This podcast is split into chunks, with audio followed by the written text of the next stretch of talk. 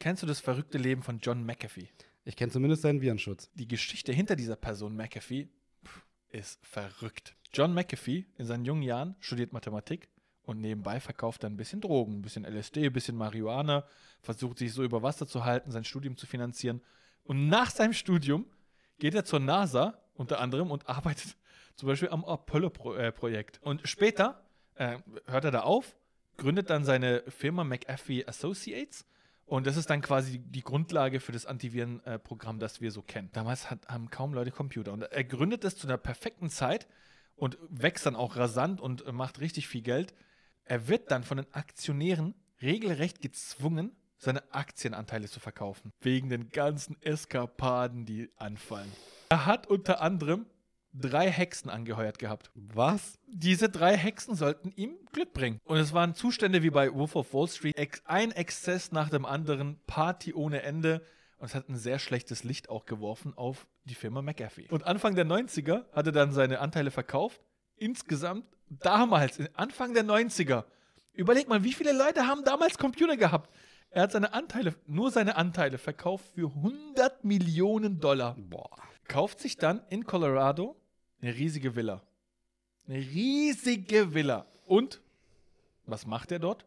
Er bietet kostenlose, kostenlose Yogakurse an. Hm.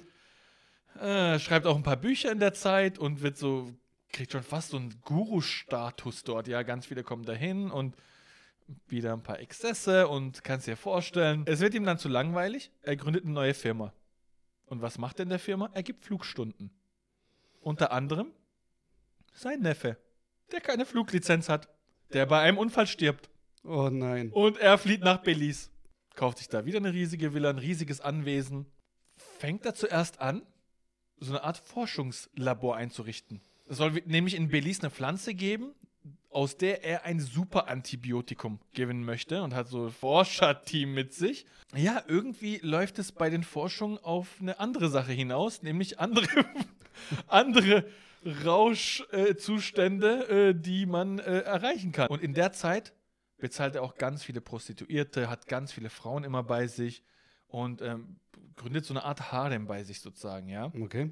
Und hat auch behauptet, dass er mit zehn Frauen gleichzeitig die ganze Zeit was hatte und so auf, äh, und so. Also richtig krank. Es geht einfach genauso weiter, wie er aufgehört hat. Es wird noch schlimmer. Er macht sich auch richtig gut mit der Polizei dort. Kauft den Ausrüstungen. Jetzt braucht er wahrscheinlich auch, um Schutz Auf zu kriegen. jeden Fall kauft den Ausrüstung, alles. Und später übernimmt er ein Dorf und gründet dort eine eigene Polizeistation. Und jetzt kommt der für mich heftigste Part. Hat Streit mit dem Nachbarn, der verschwindet plötzlich und wird tot aufgefunden. Er stellt sich heraus, dass dieser Nachbar richtig gut befreundet war mit einem sehr berühmten Gangster in Belize.